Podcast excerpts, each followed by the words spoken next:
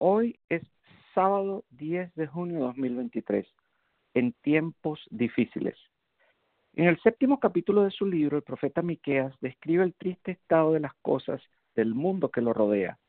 La gente piadosa ha sido eliminada del país. Reina la injusticia y la corrupción. Las familias se están desmoronando de la unión.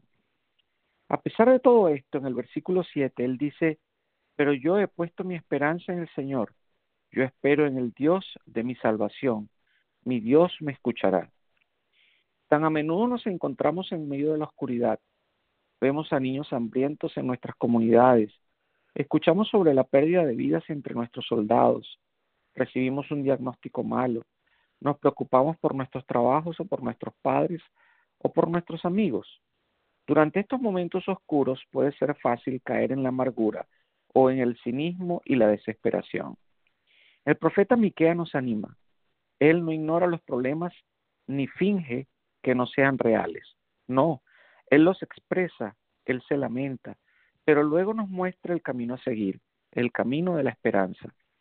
En un estudio bíblico reciente de los miércoles por la noche, se le animó a nuestro pequeño grupo a compartir con Dios en oración exactamente lo que había en nuestros corazones. A veces pensamos, Dios ya sabe a lo que me enfrento. Dios ya sabe lo que estoy pasando. Lo cual es bastante cierto. Sin embargo, algo poderoso nos sucede cuando somos capaces de pronunciar nuestro lamento, de nombrar nuestra oración y de abrir nuestro corazón.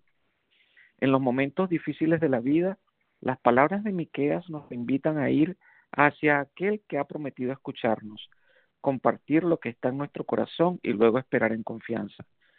En el Nuevo Testamento Santiago nos recuerda, acérquense a Dios y Él se acercará a ustedes. Oremos. Dios de gracia, todos conocemos los sentimientos de ansiedad y de estrés. A menudo sentimos el dolor del mundo que nos rodea. Es parte de nuestra humanidad compartida. Oro hoy especialmente por aquellos que te necesitan cerca. Danos a cada uno de nosotros el valor para enfrentar nuestros miedos e incluso nombrar nuestros miedos. A pesar de las tinieblas, ayúdanos a confiar en ti. Y te lo pedimos en el nombre de Jesús. Amén. Por favor, siéntanse libres en compartir este mensaje con familiares y amigos.